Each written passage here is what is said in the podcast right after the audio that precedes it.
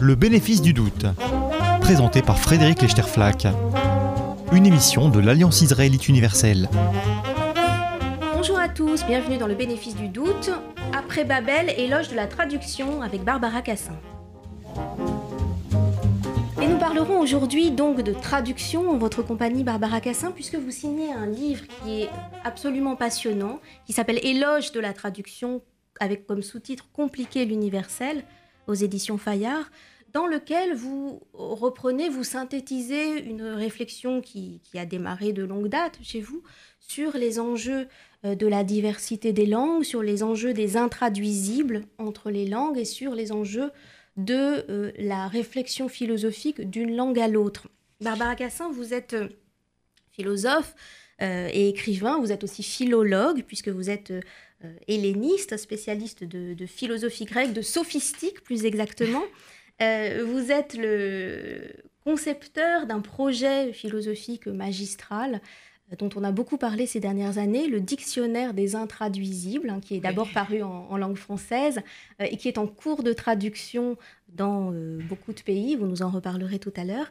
Et vous avez été récemment le commissaire d'une exposition euh, remarquable. Alors je précise que je, malheureusement je ne l'ai pas vue, mais on m'en a beaucoup parlé, d'une exposition très célébrée qui s'est récemment montée à Marseille, au MUSEM, et qui s'intitulait Après Babel, traduire. Alors, je voudrais justement, peut-être, Barbara Cassin, commencer euh, avec vous sur ce mythe de Babel, puisque euh, l'histoire de la tour de Babel, donc ce mythe d'origine et d'explication de la diversité des langues, dans la Genèse, chapitre 11, c'est un tout petit paragraphe qui a été raconté dans l'histoire de la littérature, dans l'histoire des arts, de mille et une manières possibles. Alors, quelle est votre version privilégiée? Quelle est votre version de prédilection de cette histoire de Babel, Barbara Cassin? Peut-être d'abord dire que euh, ce qui m'intéresse, c'est qu'il y en ait plusieurs. Euh, ça m'intéresse et sur le plan de la traduction, et sur le plan du culot interprétatif, comme dit Delphine Orviller à propos de la, de la Bible. Et justement, dans l'exposition à laquelle vous faites allusion, euh, il y avait un dispositif que, j'ai fabriqué, euh, qui m'intéressait beaucoup. C'est, euh, tandis que s'affichait une version, à savoir la traduction de la Vulgate, et qu'on montrait un magnifique livre illustré de cette Vulgate, Daniel Mesguich lisait trois traductions différentes. L'une, une traduction, je dirais, euh, passe-partout, électroencéphalogramme plat, celle de la Tobe.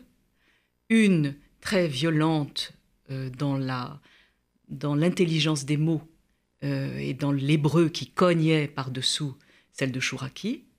Et une magnifiquement intelligible et très rythmée, celle de Méchonique. Déjà, euh, je dirais que je n'ai pas une version. J'ai plusieurs, ou j'ai la sensibilité à plusieurs versions. C'est le premier point. Et c'est pourquoi la première partie de l'exposition s'intitulait Babel, malédiction ou chance. On interprète toujours Babel comme une malédiction. Dieu a puni euh, l'outrecuidance des hommes qui voulaient monter jusqu'au ciel. Mais euh, il y a quand même des, des problèmes à cette seule euh, interprétation, ne serait-ce que parce que euh, dans la Bible, en effet, les hommes parlaient déjà plusieurs langues avant euh, le châtiment. Donc peut-être ce châtiment n'en est-il pas un, et peut-être est-ce au contraire une manière de marquer quelque chose d'important, de souligner l'importance de la diversité et de, au fond l'importance de l'incompréhension pour se comprendre. Peut-être qu'il faut les deux. Et ça fait bien longtemps qu'on a aussi interprété euh, Babel comme une chance. Je veux dire, euh, c'est pas nouveau. Euh, tout un pan interprétatif s'est dirigé dans cette direction. D'autant plus que Babel n'est pas simplement une tour, c'est une ville. Et donc, il y a là quelque chose aussi à comprendre. Qu'est-ce qui se passe quand une ville est... Quand au lieu d'une ville, on disperse? Quand il y a plusieurs? Et au fond, euh, le, point, c'est bien un ou plusieurs.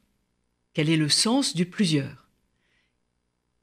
Et là, euh, moi, alors, euh, vous me demandez quel est mon avis. Plusieurs, c'est une chance. Voilà.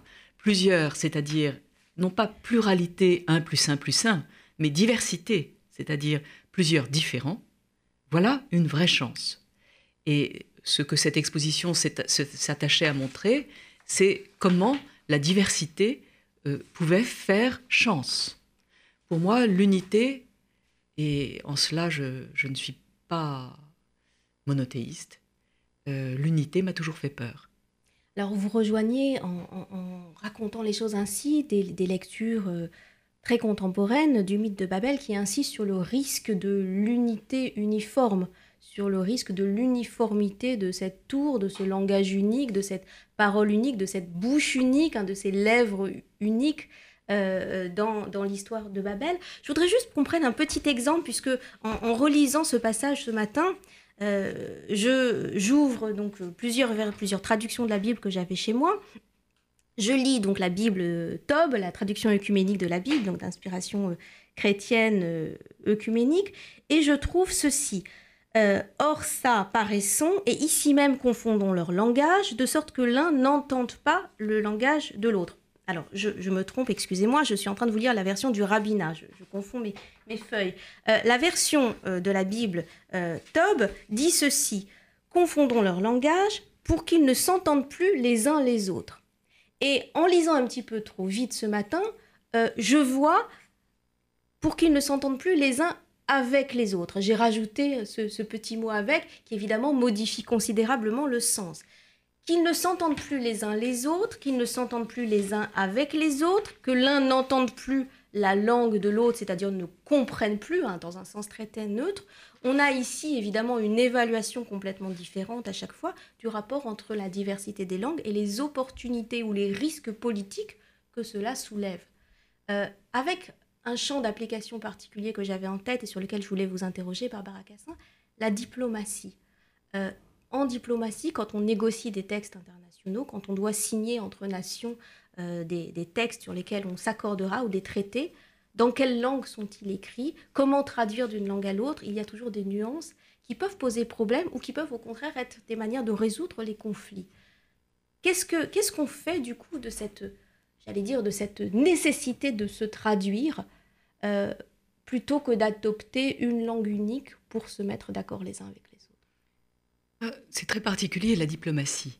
Euh, vos, remarques sur entendre, s'entendre, entendre avec, entendre quelqu'un ou s'entendre avec quelqu'un, elles sont cruciales pour entendre. Je veux dire que le terme de l'entendement, le mot entendement, le mot entendre, a toujours voulu dire les deux il faut se comprendre pour pouvoir s'entendre et s'entendre avec. Il faut entendre pour pouvoir s'entendre. Alors, du coup, en diplomatie, euh, les choses sont extrêmement compliquées avec la pluralité des langues. L'exemple le plus célèbre, quand même, euh, on ne peut pas passer sous silence, c'est la résolution 242 des Nations Unies. Occupied Territories, ou les territoires occupés. Et la manière dont la syntaxe euh, française et la syntaxe anglaise ont joué là dessine deux cartes de géographie. Personne ne peut l'oublier. Euh, donc, là, les deux langues faisant foi, comment, comment ça se passe? Ça ne se passe pas. C'est-à-dire que là, il n'y a pas d'entente. C'est un malentendu qui bloque, mais qui pourrait être aussi fécond, qui pourrait faire signe vers... Euh, hum. Il faudrait beaucoup d'intelligence pour ça. Euh, ce que je, dirais plutôt, c'est que la diplomatie a toujours euh, tenté d'être monolingue. Euh, bon, ça a été du latin pendant très longtemps. Le français a été la langue de diplomatie, c'est-à-dire que Catherine de Russie parlait français pour tout ce qui concernait les traités. Et l'Europe, aujourd'hui, parle globish, ce qui n'est pas une vraie langue et qui pose des problèmes. Mais euh, néanmoins, pendant longtemps, le français a été la langue des, la langue des traités, c'est-à-dire la langue des traités diplomatiques jusqu'en Europe, plus encore que l'anglais et le globish. Alors le globish, c'est le global hein, English. voilà, le hein. global English, donc cet anglais très simple et très dégradé que n'importe quel locuteur peut, peut s'approprier et qui, vous le soulignez d'ailleurs dans votre livre, est extraordinairement efficace pour les négociations commerciales, peut-être plus efficace que le, j'allais dire que le véritable anglais, que l'anglais de culture, que l'anglais des locuteurs anglophones. Il a été fabriqué comme ça. Euh, pour son efficacité. Pour son efficacité et pour que euh, on ait à apprendre très peu de mots et, qu'on puisse se débrouiller. Et qu'on puisse s'entendre, justement. Simplement s'entendre en laissant de côté euh, une immense partie, enfin toute, toute la partie, disons, culturelle de la langue. Alors, la partie culturelle de la langue, euh, vous en faites effectivement dans, votre livre, Éloge de la traduction, un, éloge euh, remarquable qui euh, ne milite pas pour le, j'allais dire, pour le véritable plurilinguisme, qui, n'exige pas de chaque personne qu'elle possède réellement de nombreuses langues, mais vous proposez d'offrir à, chaque enfant un, petit goût. Vous dites qu'il faut euh, être capable de flairer plusieurs langues. Vous reprenez ce terme d'ailleurs que vous empruntez au, grec. Euh, flairer, sentir le, goût, le parfum, je ne sais pas si ma métaphore est juste, des langues pour être capable de repérer et de vibrer quand on repère les intraduisibles. Alors les intraduisibles, c'est le champ de recherche en philosophie sur lequel vous avez beaucoup euh, réfléchi. Mais qu'est-ce que c'est les intraduisibles pour les profanes que nous sommes tous, pour les non-philosophes Qu'est-ce que c'est les introductions Là, vous avez beaucoup de questions à la file les unes des autres. Euh, bon, je vais, reprendre petit à petit, si vous voulez. D'abord, je m'arrête à flairer. Hein. Flairer la différence. Flairer les différences. Ça, c'est le mot grec noein, en effet. Euh, nous, qui veut dire intuition, mais qui, veut dire euh, flair au sens de flair du chien. Hein. C'est le même mot qui désigne la manière dont le chien d'Ulysse le sent quand il arrive après 20 ans d'absence, et du coup, de joie, il tombe mort sur son tas de fumier.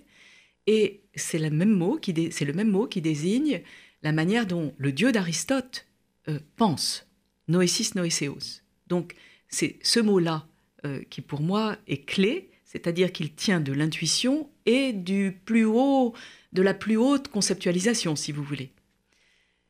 Alors, comment faire pour offrir ça euh, à des jeunes? Comment faire pour que euh, on puisse à la fois tout comprendre sans rien comprendre hein? Eh bien, je pense qu'il faut déjà de la présence. Il faut de la coprésence des langues. Je milite pour une chose très simple, mais que je crois très efficace, qui sont les livres bilingues. Je ne supporte pas que mes enfants euh, lisent des, ouvrages en croyant qu'ils les, lisent, dans leur langue originale quand ça n'est pas le cas. Euh, je trouve ça très dommageable. Alors, bon, c'est évidemment, c'est peut-être pas très dommageable pour, euh, je sais pas, les aventures de Tommy Sawyer ou bon, ou pour un manga. Bon, mais c'est très dommageable quand même. C'est-à-dire qu'on ne comprend pas qu'il y a là au fond toute une autre culture qui est déposée dans la langue.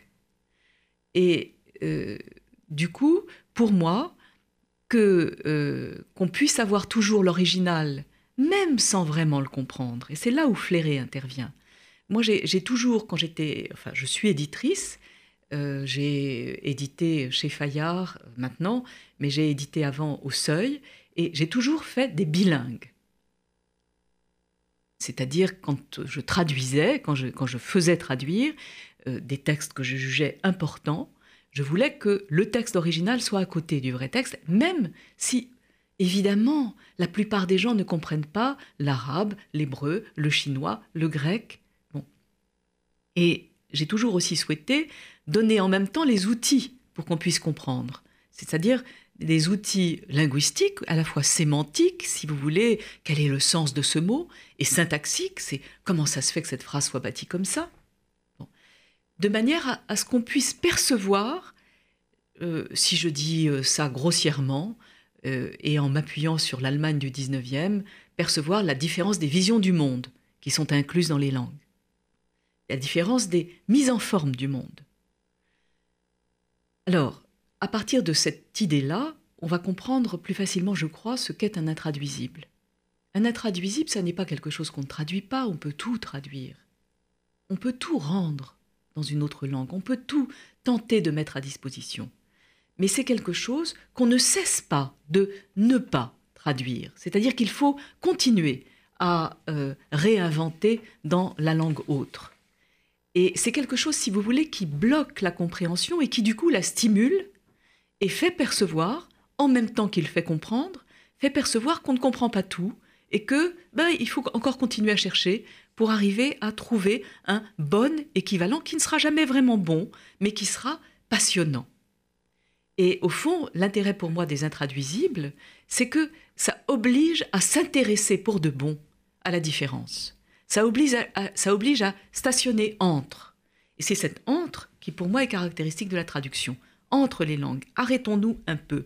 Arrêtons-nous, ne croyons pas que tout passe, mais oui, tout peut passer. Mais prenons le temps de réfléchir à comment, pourquoi et comment non.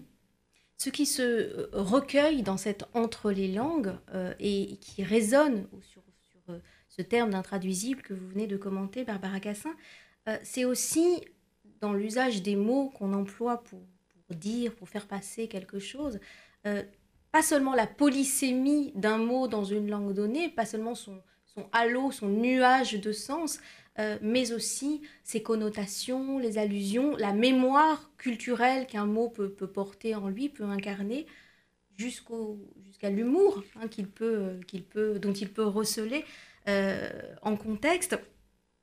Tout ça passe difficilement dans une traduction, ou plutôt tout ça reste toujours inachevé, si on vous entend bien. Oui, c'est ça. Et tout ça euh, est simplement un programme, si vous voulez. Chaque mot en traduction chaque phrase en traduction est un programme. C'est quelque chose à comprendre. C'est quelque chose à transposer euh, euh, en, se remettant en question, en remettant en question ses propres cadres à soi. C'est comme ça que ça fonctionne une traduction. On remet en question ses propres cadres. Et c'est ça qui m'intéresse.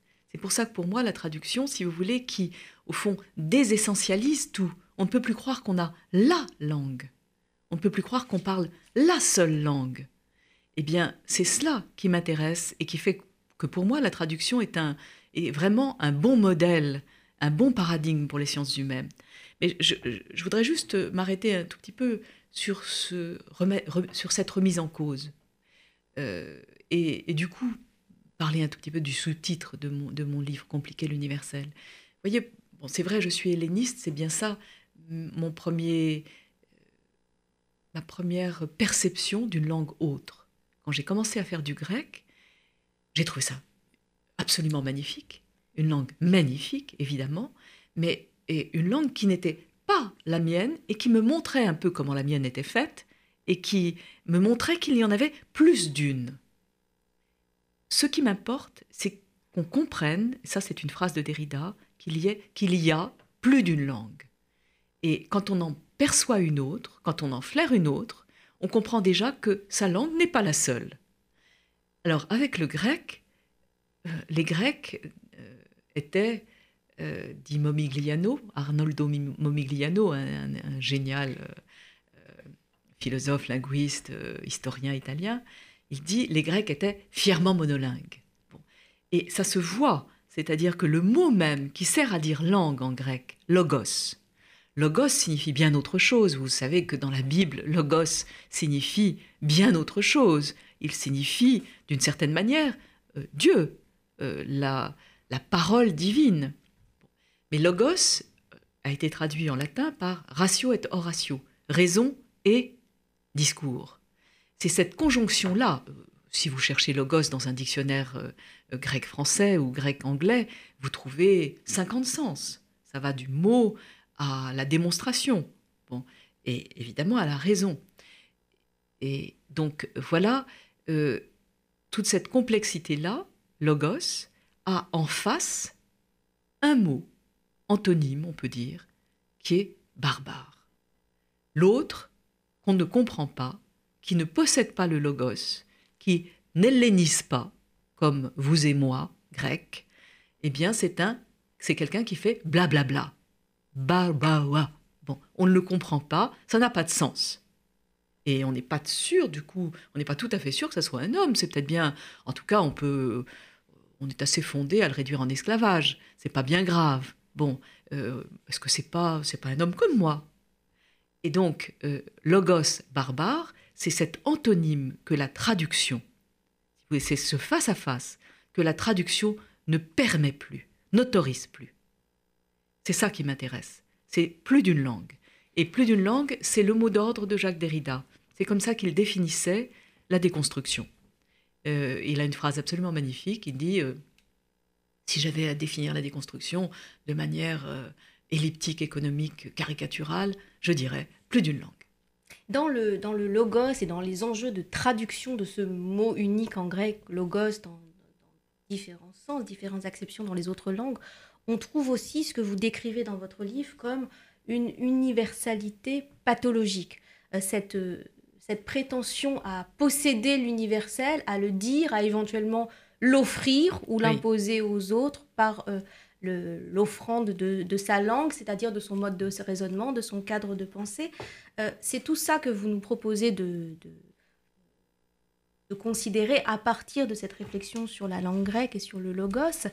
Euh, ce risque de l'universalité pathologique, on le retrouve aujourd'hui dans d'autres contextes, dans d'autres exemples.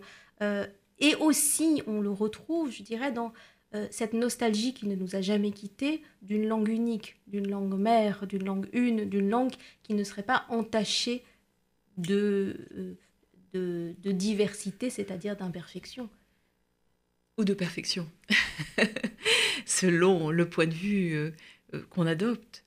Pour moi, la diversité est une est un plus de perfection et non pas un moins de perfection.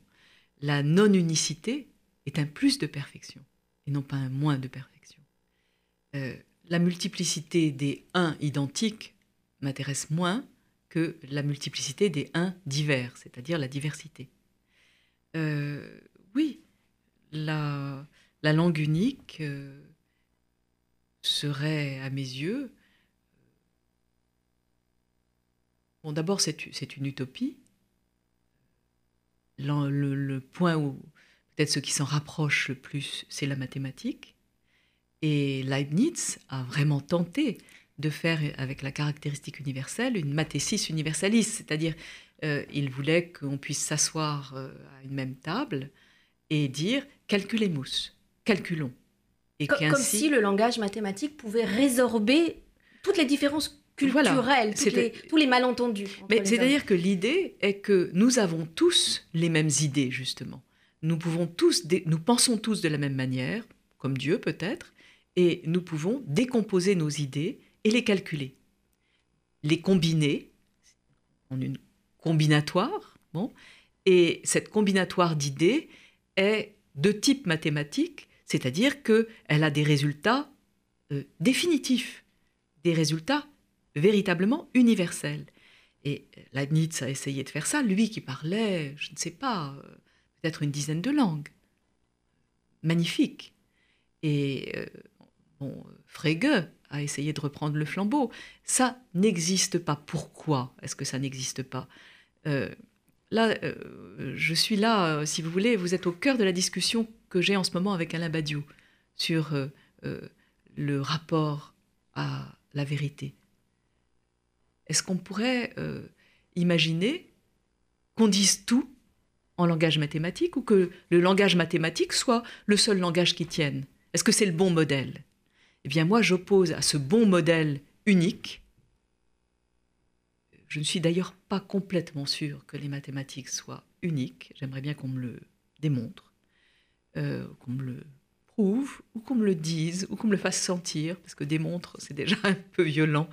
Euh, Bon, euh, je veux dire que j'aimerais, je, ne suis pas du tout sûre que les mathématiques soient le bon modèle. J'aimerais opposer à ce modèle mathématique, justement, le modèle de la traduction qui fait circuler entre le plus qu'un, entre le pas universel. Je ne crois pas à l'universalité de la vérité avec un grand V. Elle me fait, elle me terrifie. Et, et ce, je ne vois pas comment on ne on ne la lirait pas, avec du verbe lier, avec l'unicité. Et l'unicité me terrifie aussi, parce que tout ce qu'il y a dehors de l'un eh bien, c'est de la barbarie. On le prend pour de la barbarie. Et on n'y et on n'y va pas voir. Et je pense que euh, on en souffre. Barbara Cassin, notre, notre émission approche de sa fin, mais je vous propose de la poursuivre ensemble la semaine prochaine en rebondissant peut-être, et, je, donne rendez-vous du coup à nos auditeurs pour penser ensemble cette formule, sur la belle formule que vous euh, euh, citez d'Umberto Eco, la langue de l'Europe, c'est la traduction. L'un des enjeux de notre actualité politique, c'est évidemment la poursuite ou la fin de ce projet d'Europe en lequel bon nombre de nos concitoyens ont perdu la foi, euh, quelle langue parle l'Europe, quelle langue doit parler l'Europe, et comment l'Europe peut rester multiple, diverse, euh, sans écraser hein, bien sûr les, les, différentes identités nationales, si tant est cette expression et du sens. C'est ce dont nous reparlerons, si vous le voulez bien, ensemble la semaine prochaine. Merci beaucoup, Barbara Cassin. Je rappelle euh, donc provisoirement le, titre du livre qui nous a occupé aujourd'hui, Éloge de la traduction, compliqué l'universel, qui était aux éditions Fayard. Je vous donne rendez-vous à tous la semaine prochaine. Merci beaucoup. C'était le bénéfice du doute, une émission de l'Alliance israélite universelle.